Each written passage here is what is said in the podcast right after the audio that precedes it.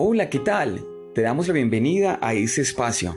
Qué bueno compartir con ustedes un mensaje tan maravilloso, el cual encontramos en el libro de Hechos capítulo 25, versículo 13 al 27. Es una historia fascinante con la que hemos estado identificados en muchas ocasiones. Aquí encontramos una serie de situaciones que nos conllevan a entender el resultado de tener una vida en transparencia. El apóstol Pablo se encontraba preso en Cesarea. Durante ese tiempo, el rey Agripa lo invitó a hablar por sí mismo. Pablo vio en esta invitación una excelente oportunidad para testificar del Señor Jesucristo desde el rey hasta los soldados, pasando por el gobernador Porcio Festo. No sé si alguna vez Pablo pensó estar predicando a tan selecta audiencia. Lo primero que hizo fue una introducción a su defensa.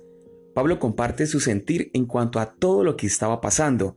Se siente dichoso por defenderse de las acusaciones de los judíos incrédulos ante una persona tan importante como el rey Agripa quien al contrario de Festo conoce las costumbres y asuntos propios del judaísmo.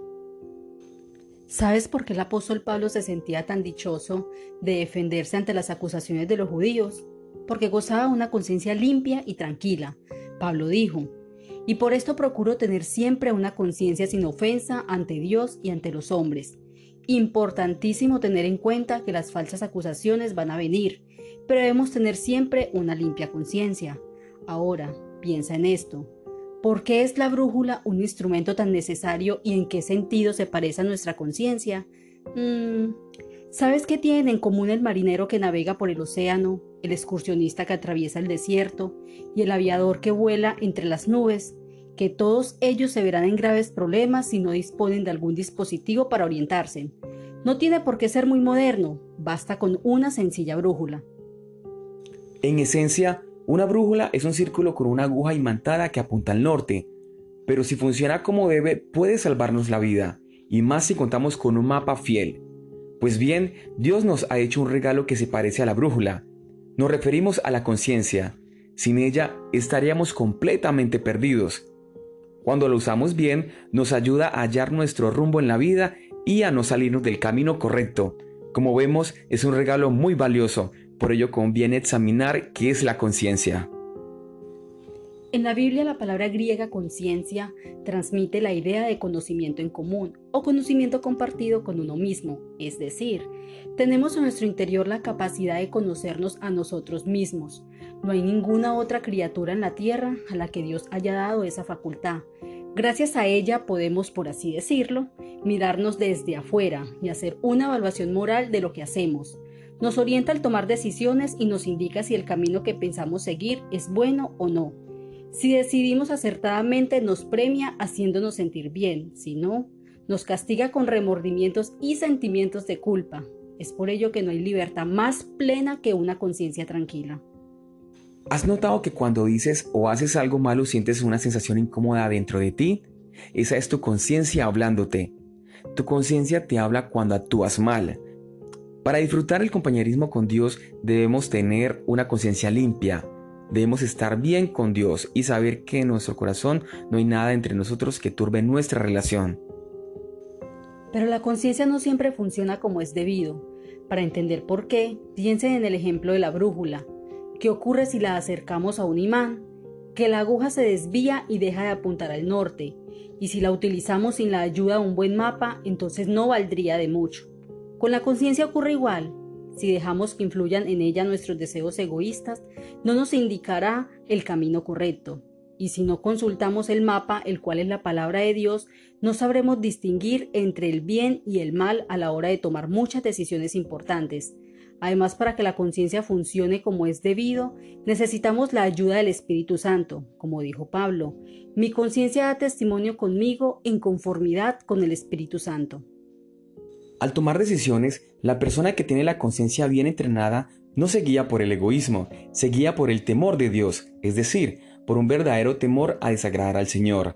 Es vital contar con ese temor, pues nos llevará a consultar la Biblia siempre que debamos tomar cualquier decisión. Una conciencia limpia se manifiesta en nuestro comportamiento con las personas con las que nos relacionamos. Debemos estar bien con nuestro prójimo, debemos saber que hemos arreglado cuentas con los demás de manera que nadie pueda señalarnos con el dedo y acusarnos de algo impropio que hayamos realizado. Te invito a que meditemos en esta pregunta. ¿Qué significa reconciliarte con tu hermano? Significa arreglar cuentas con él, ya sea pidiéndole perdón o haciendo restitución. Tú no puedes adorar a Dios correctamente cantando, orando, ofrendando o en ninguna otra forma hasta que primeramente te hayas reconciliado con tu hermano. David era un hombre conforme al corazón de Dios. La clave de él era el genuino amor hacia Dios y su profundo deseo de estar bien con Dios. Por esta razón, una petición de David a Dios era que le mostrara cualquier pecado que pudiera tener en su vida.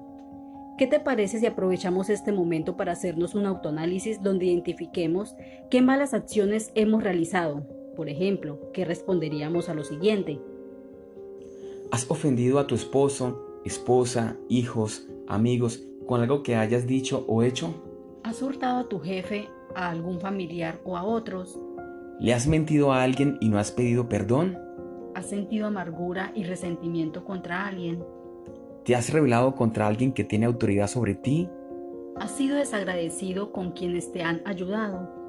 Hoy te reto a hacer pequeños ejercicios de conciencia diariamente, ya que es la única manera por la cual podremos mejorar en todos los aspectos, ya sean personales o incluso dentro de la vida laboral, familiar y personal. Pero no basta con solo hacer una reflexión, sino que hay que tomar acciones de cambio.